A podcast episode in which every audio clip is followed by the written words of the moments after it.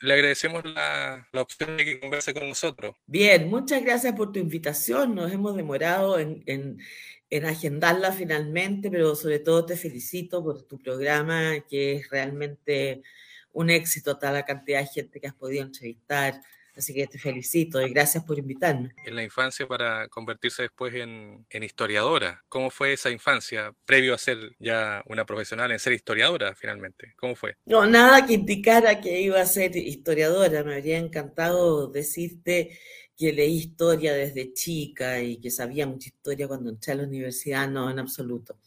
Solo pertenezco a una familia muy lectora y muy vinculada a las letras, si quiere, pero la verdad es que entré a estudiar historia por pura intuición.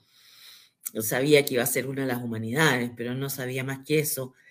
Pero te diría como que eh, eh, el segundo año ya me empecé a, a, fascinar, no solamente por los contenidos, sino por su, el estilo de vida que significaba estudiarla. Ha sido algo que siempre me ha eh, fascinado. Y sí, yo creo que ya muy luego, siendo estudiante de pregrado, eh, tenía la ilusión de, de, que sería un amor, no me atrevo a decir eterno, pero, pero quería que fuera un amor largo en el tiempo y lo ha sido. Tú como eh, profesora Sergio Villalobos en la universidad, dicen que es uno de sus formadores más importantes junto, bueno, usted eh, es premio nacional, pero también él ya tenía una trayectoria muy destacada. ¿Cómo fue tener de profesora Sergio Villalobos? ¿Qué, es la, ¿Qué impresión tiene de él también y cómo fue esa formación? Fui alumna suya en el segundo año posiblemente. Eh, era Descubrimiento y Conquista, el primer tema de Historia de América y de Historia de Chile. Y la verdad es que quedé muy, muy fascinada por su, por su forma de explicación, por la pasión con que narraba y explicaba problemas, eh, un gran bozarrón, eh, era un personaje carismático como profesor. Y me encantó las lecturas que tuvimos eh, y me sentí muy, diría, entusiasmada cuando después del curso me convidó a ser su ayudante pero en un proyecto de investigación. Eh, y ahí empecé a trabajar con él y me gustaba mucho porque me mandaba los archivos. Así que yo creo que a él le debo eh, eh, mi conocimiento y, y, y, y, mi amor a los archivos. Y después trabajé con él en la historia del pueblo chileno, en los primeros tomos, de ayudante de investigación. Y lamento, porque era muy chica y muy lesa, supongo, haber entendido poco de lo que él mismo estaba haciendo. Em, trataba de absorber lo que más podía, pero, pero, pero claro, me dio mucha disciplina, era maravilloso poder conversar con él. Em, así que fue, fue, una, fue, una gran escuela. Y, y, él nos introdujo a mucho, como a otros historiadores. Gracias a él también conocí mucho más a los historiadores de la Chile, de otras partes, de, otra, de otras ciudades del país. Entonces fue una escuela muy formativa, muy formativa. Eh, ¿Qué le pasa cuando se califica un poco los historiadores? Por ejemplo, a Villalobos dicen que es un poco más clásico, más conservador, eh, hay otros que son más, más abstractos. Eh, ¿Qué pasa ahí con, con, los historiadores en sí, con, con, los colegas, por así decirlo? ¿Cómo mira usted, por ejemplo, el trabajo de, de, Villalobos? ¿Es algo más clásico, más conservador? ¿O es algo que finalmente es, es un, más de apertura, más rupturista? Depende del periodo que lo tomes, porque los historiadores en general, bueno, eh, podemos tener un, largo periodo activo. Y yo creo que él pertenece a una tradición chilena eh, muy sólida de, de, la, de la historiografía liberal del, del 19, que luego se transforma en una historiografía más bien socialdemócrata, eh, si lo quieres poner en términos ideológicos, pero en términos eh, metodológico y en términos teóricos, él, siempre propuso tesis nuevas, la del comercio en el periodo de la independencia, eh, y después, bueno, tantas, tantas de, sus obras, pero el tradición y reforma. también de la independencia, y trabajaba periodos largos, y trabajaba historia económica, pero también en historia, en historia política. Trabajaba mucho historia de América en un amplio sentido, y historia del imperio español.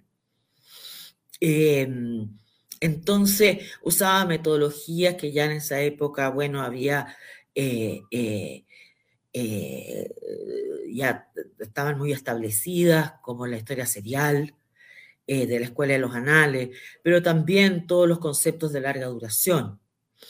Entonces, em, él defendía una, y hacía una historia claramente muy contemporánea de su tiempo.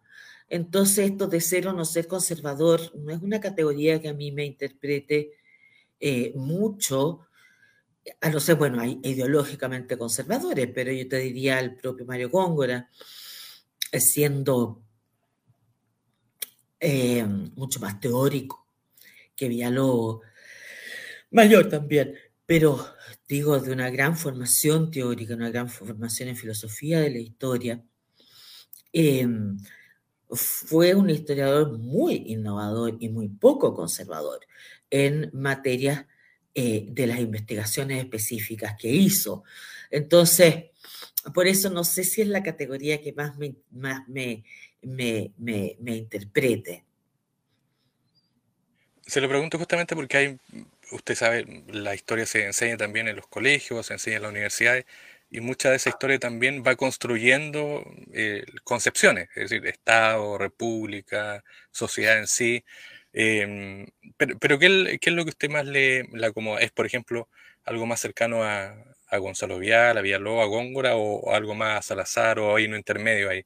¿Cuál, cuál es, el estilo histórico que hoy día debería representarse también como investigadora, por ejemplo, de materias de educación? No lo sé, no lo sé, quizás sería bueno, me encanta no saber a qué tipo de escuela pertenezco. Soy muy ecléctica. Em, y creo que eh, tengo una cierta resistencia innata a las convenciones de donde vengan, eh, a las interpretaciones convencionales y un poco rígidas. En eso creo que siempre le doy mucha, mucha vuelta a saber si interpretaciones canónicas me parecen convincentes y en eso uno está siempre expuesto mucho más a, un campo historiográfico mucho más amplio que el nacional. Em, y ahí uno va como encontrando sus propios terrenos. Entonces me dices con quién me identifico. Yo le debo muchísimo a Ricardo Krebs en su formación de historia europea y la formación de los seminarios. Yo los hice los seminarios con él y por tanto una cierta forma de pensar y estructurar. Eh, le debo mucho, como ya mencioné, a Sergio Villalobos, le debo mucho a Lucía Santa Cruz, que también me, me, formó como investigadora. Entonces, no, no diría que pertenezco, si es de pertenecer a algo, pero ya más adulta, creo que pertenezco a la corriente que se llamaría la nueva historia política. Pero que de hecho no hago historia política en rigor, como no hago historia de la educación tampoco, pero en fin. Claro. Bueno, eh, eh, lo que sí hizo fue un, trabajo colectivo con Cristian Gasmuri y Mariana Elwin, por ahí por el 85, que tiene que ver con Chile en el ah, siglo XX. el siglo XX, sí, ese era más de divulgación, yo creo que yo había estudiado algo en los años 20, así que estaba aquí en esa parte, pero eso fue mm, un trabajo magnífico que creo que nos formó a todos mucho, porque se trataba precisamente de poder ofrecer algo lo que tú llamabas antes para la enseñanza media y general eh, sobre un siglo XX chileno que estaba siendo muy denostado por, eh, sobre todo, diría yo, los currículum oficiales de historia en el periodo de la dictadura. Entonces esto nació como unos fascículos en la revista Hoy y después se transformó en el libro que siguió su vida propia y, no sé, puede haber tenido 20, 25 ediciones, ya no recuerdo. Pero es muy lindo porque yo he sido una historiadora muy de historiadores, o sea, muy de la disciplina, pero tengo estas otras partes y, y, y me siento muy reconfortada de haber sido, leía los liceos especialmente, a raíz de ese, de ese, de ese, de, ese texto, que creo que tuvo mucho sentido en su tiempo, por cierto, ya ninguno escribiría la forma que escribimos en esa época, obviamente, pero creo que fue un aporte importante en ese tiempo.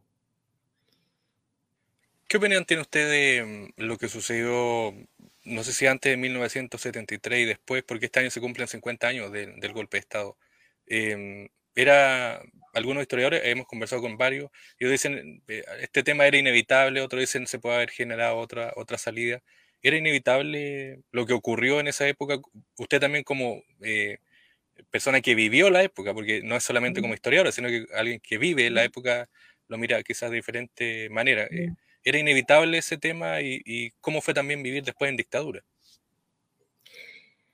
Yo partiría por una premisa anterior, quizás dándote vuelta un poco la pregunta, y, diría, eh, no hay eh, ni en el 73 ni en ninguna de las crisis de la historia una necesidad histórica de que ocurrieran los hechos como sucedieron. Eh, y en eso, si uno mira el tiempo largo, el mediano y el corto, digamos, eh, los momentos de ruptura eh, se explican por las interrelaciones, o tratamos de explicarlo por las interrelaciones entre esos tres tiempos.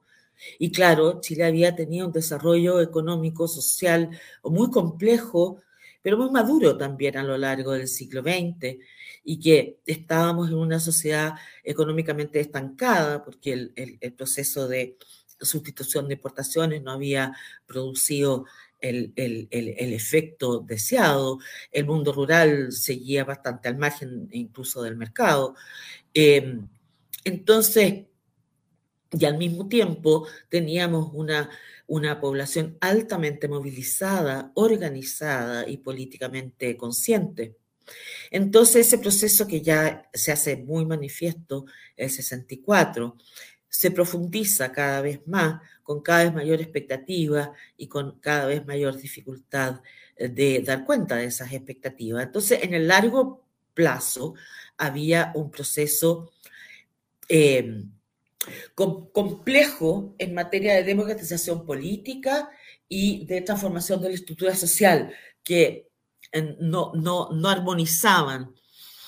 Al mismo tiempo, y si uno mira en el tiempo corto, eh, eso ha pasado en muchas sociedades, lo que decía antes, sin embargo, no siempre lo que sucede es un golpe de Estado, ni menos como el que fue.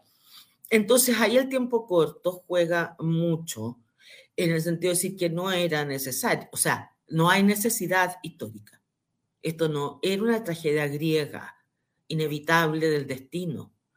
Eh, y ahí yo creo que hay, hay muchas cuestiones que hay que ver, que lo encuentro muy fascinante, como te digo, del tiempo corto, que tiene que ver eh, eh, eh, en gran parte con la conducción política de la propia unidad popular. Yo creo que las propias divisiones en su interior y la capacidad que tuvo el presidente, el presidente Allende de armonizar entre ellas, con un, considerando que además no era una coalición mayoritaria, que emprende un, un sistema de, de, cambio a la, cual no tenía eh, la fuerza suficiente para hacerlo. Eh, entonces, ahí hay un tema, yo, yo creo que el 73 podría,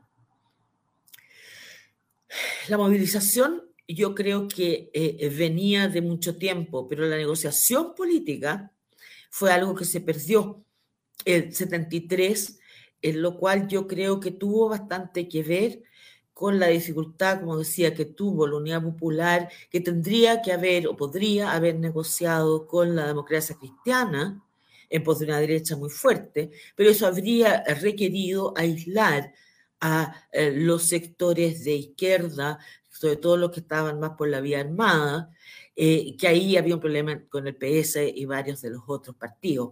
No, no, fue, no, no fue el caso del PC. Entonces, digo, necesario en absoluto, en absoluto. Bueno, usted participó también en la mesa de diálogo.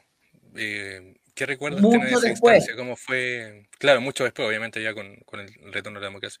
¿Cómo fue eso? ¿Cómo fue también encontrarse con esa realidad y con todo este, este tema que estaba ahí, quizá siendo poco analizado, se venía ya trabajando de la dictadura, pero una mesa de diálogo también es muy potente, se reúnen ahí todas las instancias para analizarlo. ¿Cómo fue? ¿Qué recuerdos tiene eso también?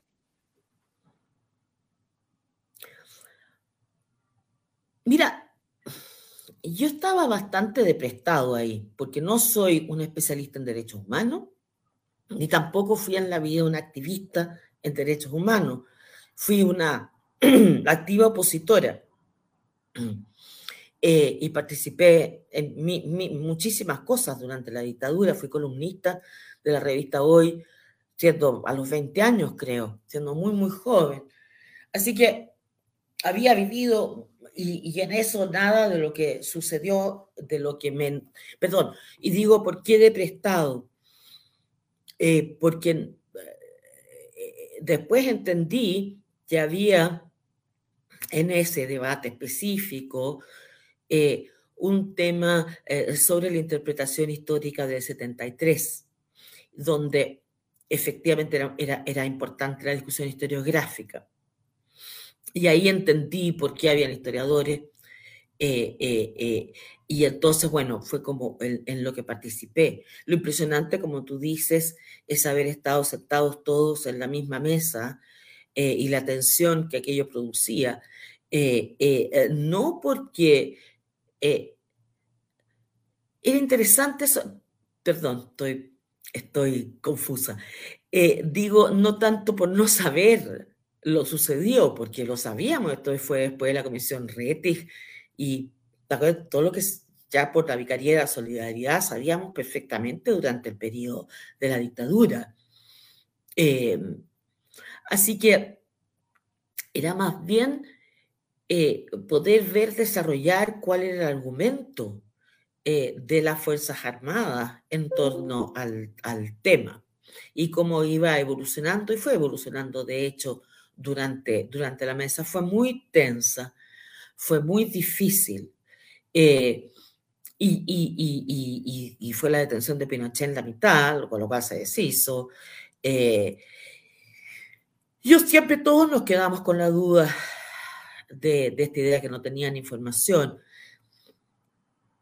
Y yo siento que, y lo he dicho otras veces, pero muy a posteriori, que como historiadora yo eh, debiera haber tomado un rol mucho más activo en términos de los archivos de las Fuerzas Armadas. Eh, y en eso yo creo que yo misma me sentía tan inhibida de estar ante protagonistas tan eh, relevantes del proceso, desde familiares de víctimas, abogados, militares, etcétera, que, creo que me autoinhibí en exceso, que era muy joven, eh, eh, pero creo que debiéramos haber presionado eh, por mayores, mayor acceso a los archivos de las Fuerzas Armadas de lo que hicimos y de lo que personalmente pienso después me debiera haberme hecho cargo. fui Sí, yo estaba autoinhibida, no, no cabe duda, pero no se me ocurrió en ese entonces, así que, bueno, todos somos generales después de la batalla. Pero creo que fue un diálogo necesario y sobre todo fue un diálogo necesario desde la perspectiva mía, eh, en el sentido de que la diferenciación eh, fundamental en, eh, en, los en, en, los momentos de profunda ruptura y de trauma histórico, como fue el golpe y el periodo posterior, de distinguir la explicación de la justificación. Y creo que en eso había muchos malos entendidos de lado y lado. Creo que cuando se exige contexto para, eh, de alguna forma, justificar o se niega el contexto eh, eh, y, se sitúa el, tema estrictamente en la memoria y no en la historia, que es el pensamiento crítico, eh, creo que le, hacemos, le hemos hecho en eso un flaco favor al propio proceso del nunca más. Pero bueno, está escrito muchísimo también y hay, y hay historiografías muy diversas eh, y creo que hemos avanzado en, eh, en, el sentido de que precisamente de que no era una necesidad histórica, el segundo, en que no hay justificación en sí, lo que no nos eh, significa que los historiadores no nos hagamos cargo de por qué las cosas sucedieron. O sea, quiero decirme por qué, eh, sí, como lo, lo, señala el informe Rettich al menos, eh, era claro que las fuerzas, hoy día yo creo que está establecido, que había una eh, se había magnificado las fuerzas armadas, la fuerza bélica de la izquierda, pero eso no lo podíamos saber entonces, pero lo supimos después, donde dice era necesario ese nivel de, de, de represión, represión iba a haber, un golpe de Estado no es una invitación a tomar té, eh, eh, iba a ser horrible, pero eh, siempre me queda la gran pregunta de qué pasó entre al interior de las Fuerzas Armadas y carabineros muy especialmente, del nivel de violencia que se vio. y, y, por qué cuando se trató de encauzar con poco más de legalidad el asunto, que se podrían haber evitado tantas muertes, Dios mío, eh, eso fue de esa forma eh, reprimido por el régimen. Entonces, eh, quiero decir, hay mucha, hay mucha historia que hacer. Creo que en materia de memoria hay, hay, hay, hay, abundante material. sin embargo, a mí me, me resulta todavía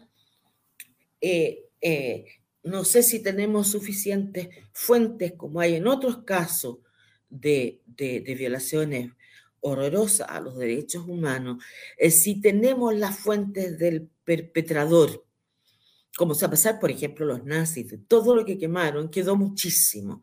Entonces podemos saber con bastante precisión cómo fue. Pero aquí los, los archivos de la DINA fueron un misterio, Tú te acordarás que Manuel Contreras presionaba a Pinochet porque pues, supuestamente tenía los archivos en Suiza, se decía. Entonces, hay una lógica interna de la represión que no basta explicarnos en su, digamos, en, su horrorosidad, sino entender cómo aquello se armó. Yo no sé si todavía lo podemos tener suficientemente claro desde una perspectiva empírica. Hay otro tema también que, del que ha escrito que es justamente de otra institución que se fue en caída libre hace algunos años, que es la Iglesia Católica, em, y que, bueno, ha trabajado Sol Serrano en el catolicismo, en la secularización en Chile, pensando en que la Iglesia Católica siempre tuvo un rol muy fuerte en la sociedad, más allá de la división de, entre eh, Iglesia y Estado. Em, ¿Qué le pasó a la Iglesia? ¿Que tenía antecedentes, tenía eh, por así decirlo, algo que hacía pensar que la iglesia iba a terminar en lo que ha terminado hoy día, en una irrelevancia para muchos. Em, ¿Cómo fue trabajar también en, esta institución o, sobre esta institución tan potente en Chile? Que no era tan potente. Eh, o sea, tenemos siempre esta idea de una magna iglesia y lo que yo estudio es las relaciones con el Estado, que tiene que ver con los, con los temas políticos, ideológicos, pero también de las prácticas sociales. Nos damos cuenta que el Estado chileno se construye también paralelamente a cómo se construye la iglesia chilena. Hay una iglesia ritual, por ejemplo, en el mundo eh, eh, eh, rural, que es mayoritario durante todo el siglo XIX, y al mismo tiempo lo que yo estudio finalmente, es decir, cómo la iglesia, eh, los católicos, yo no estudio a la iglesia tanto como el catolicismo en su relación con la jerarquía, eh, las antiguas devociones se transforman en nuevas asociaciones.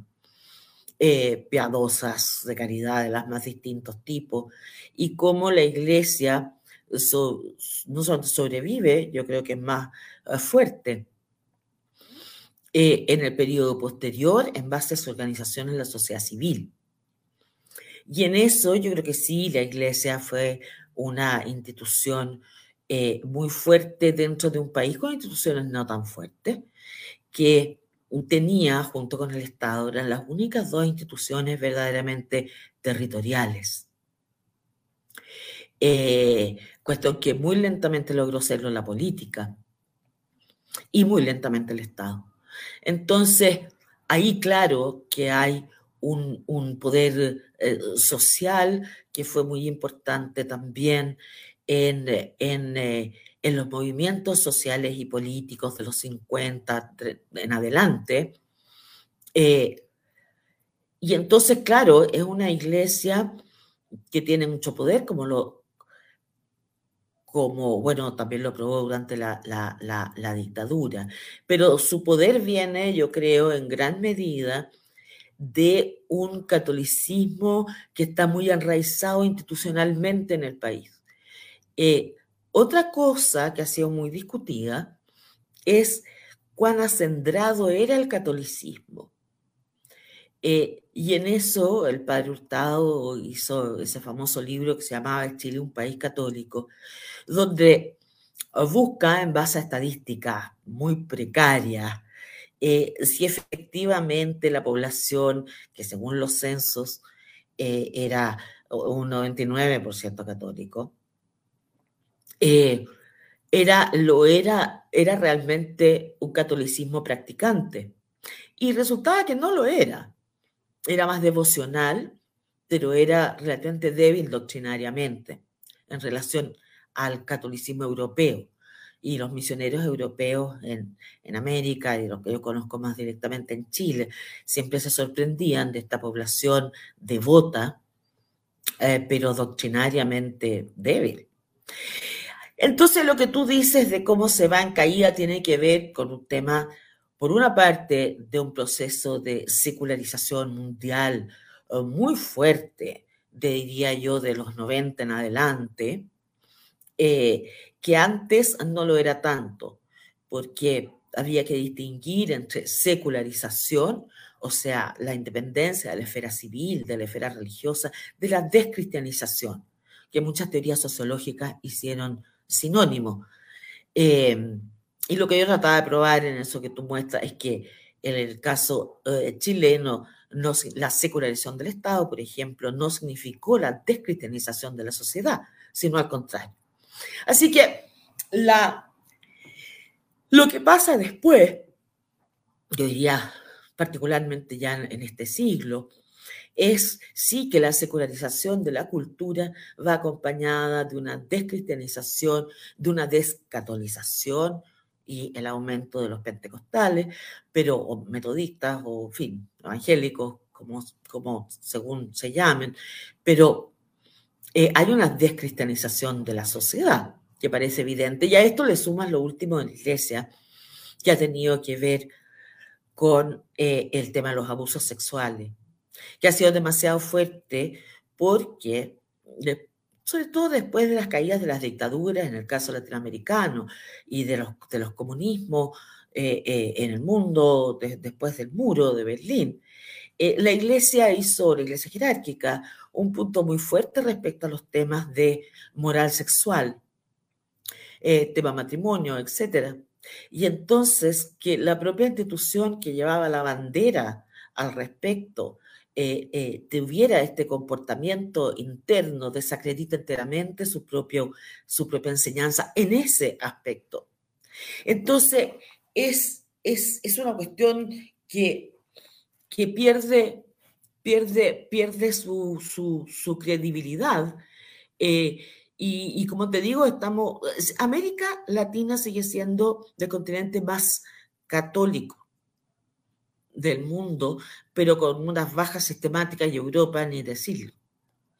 Eh, entonces, en un proceso que ya iba en bajada, em, yo creo que la, la destrucción de la, de, ese sentido jerárquico de la iglesia eh, respecto al poder del clero, eh, eh, dado los temas de abuso sexual, fueron, son y van a seguir siendo, yo creo que por mucho tiempo, gigantescos.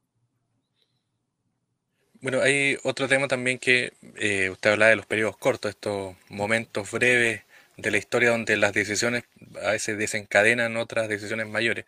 ¿Qué es lo que ocurrió en 2019? Em, ¿Cuál es su visión sobre eso? ¿Cuál es la visión también sobre este eslogan que han dicho mucho es algo equivocado, el tema de de los 30 años, em, pensando también en todo lo que ha ocurrido desde el, desde el 2019, la nueva constitución fallida, el plebiscito de salida, un nuevo proceso que estamos viviendo ahora. ¿Cuál es su visión personal sobre eso? Primero sobre el tema de los 30 años y segundo también sobre todo lo que ocurrió de 2019 hasta ahora. Lo primero es que no soy una analista política y en ese sentido cualquier análisis mío no es más que el de cualquier persona, no, no me arrogo eh, ninguna competencia al respecto.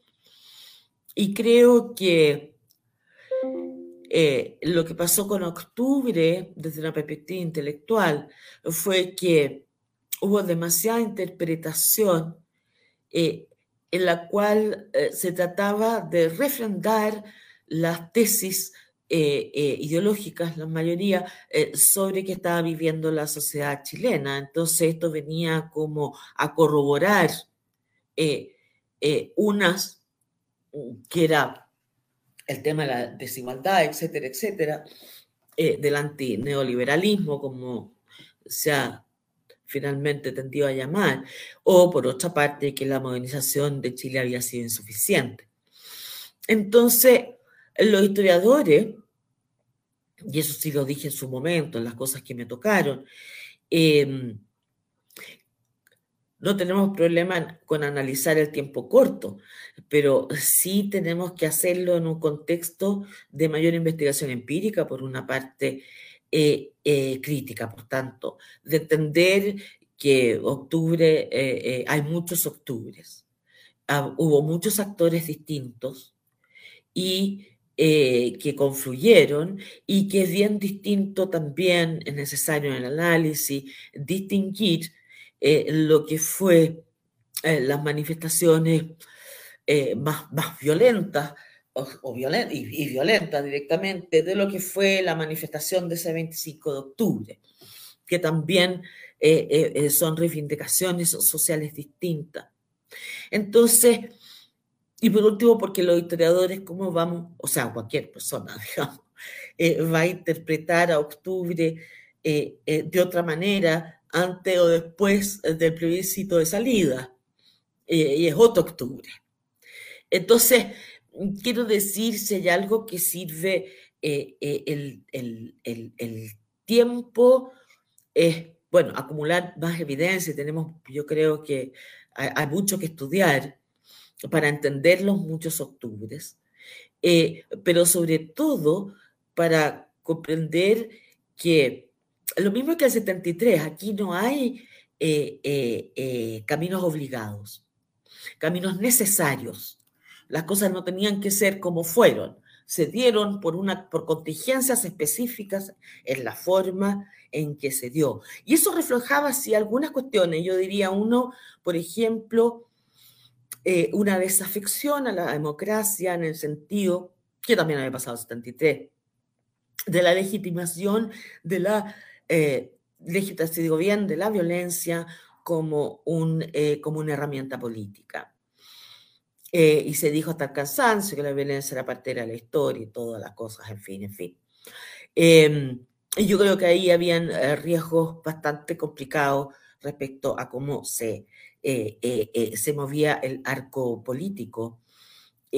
pero más allá, y, también diría que dentro del octubrismo, que creo que hay muchos, como digo, pero había respecto a los 30 años, o una una profunda aversión a toda forma de poder. Eh, no, hubo, ni incluso en los grafitis y en toda la imaginería en torno a esto, una proposición. En eso se diferencia en parte de lo que fue el 68, digámoslo así. Eh, sino una una, una rebelión contra la idea de que toda institución es una forma de poder que por el hecho de serlo es opresora. Y al mismo tiempo una demanda muy fuerte al Estado, que es por definición institucional. Entonces, creo que ahí estábamos claramente ante un mundo de, de esta desconfianza, de, esta aversión a toda forma de poder, que tiene muchas consecuencias y que, cuyas consecuencias principales se vieron en la convención, creo.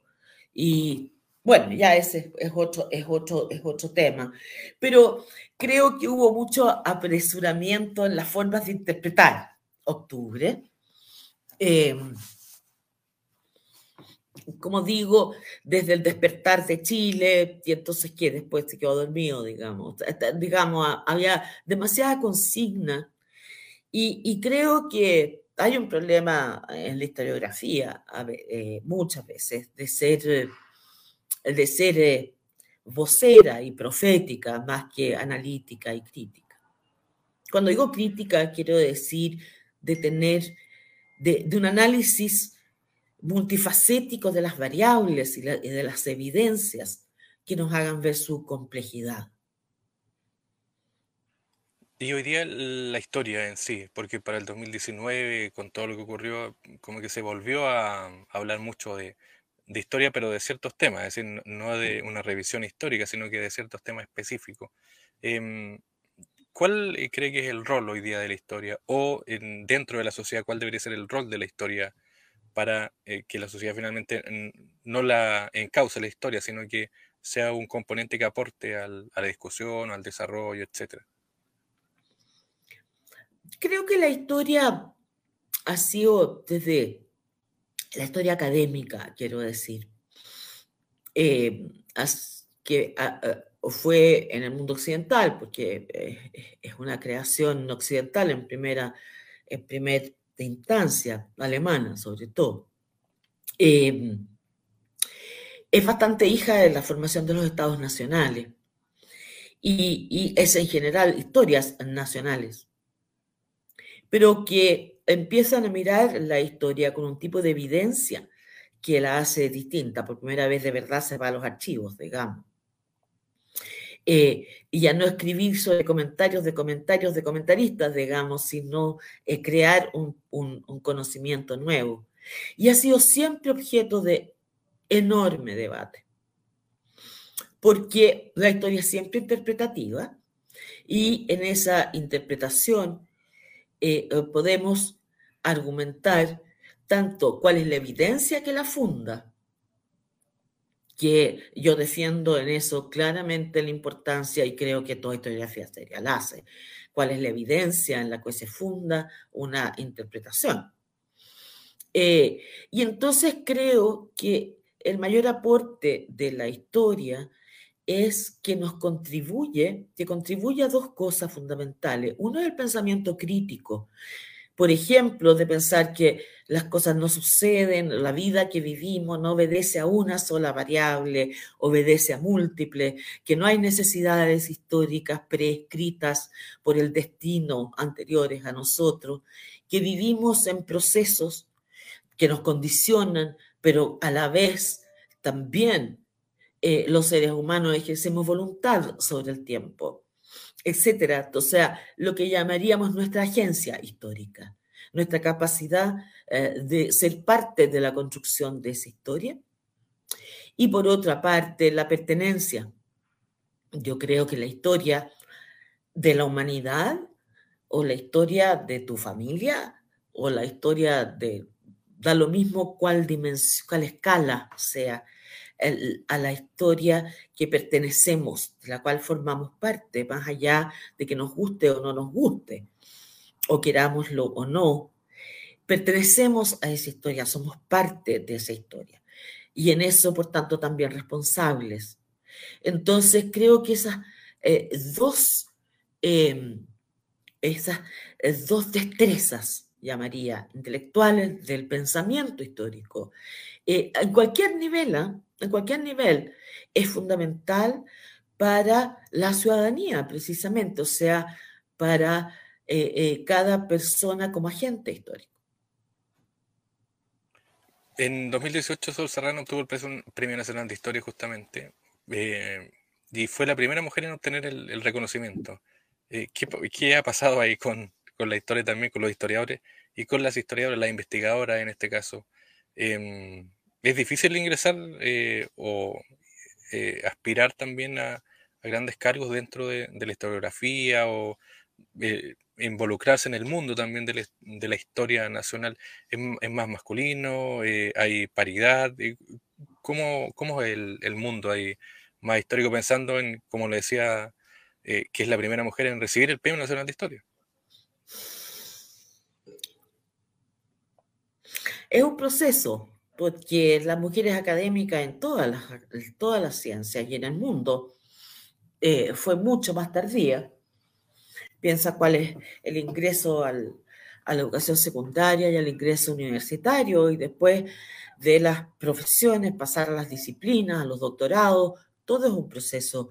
Yo creo que entonces más o menos eh, unos cinco años para arriba y otros para abajo, pero que nos doctoramos en historia. Entonces, em, eh, claramente eh, nuestras condiciones eran mucho más desfavorables y nos costó mucho em, poder ser eh, reconocidas como investigadoras. y ese ha sido un proceso hoy día. Depende de las instituciones, pero por ejemplo en el Instituto de Historia de la Universidad Católica, a la cual yo pertenezco, es paritaria. Hay tantos, tantos académicos como académicas. Sin embargo, profesores titulares, todavía la pirámide sigue corriendo porque arrastra la historia, eh, pero cada vez hay más.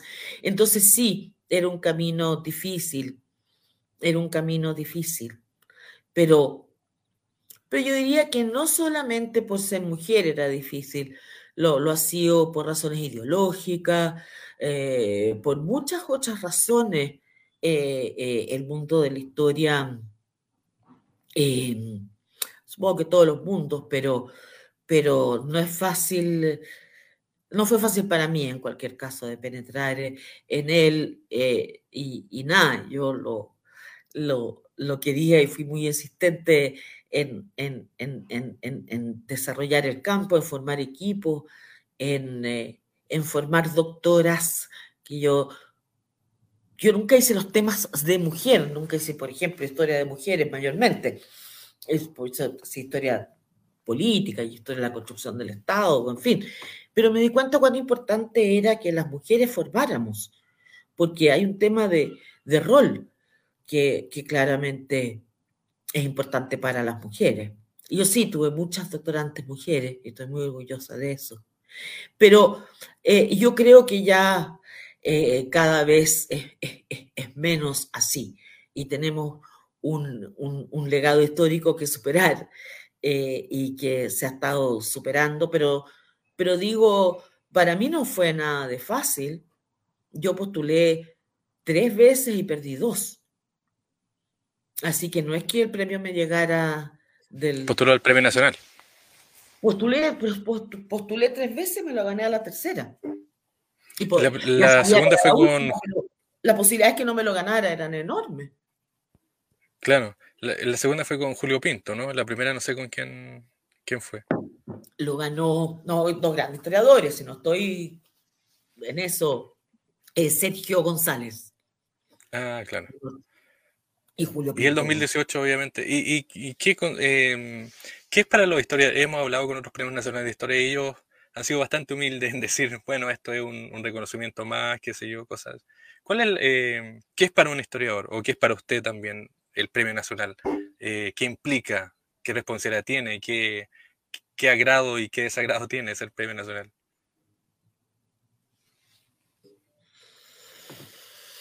Es una enorme responsabilidad,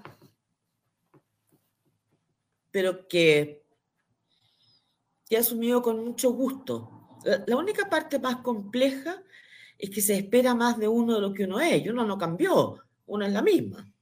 No soy mejor historiadora por haber sacado el premio. Eh,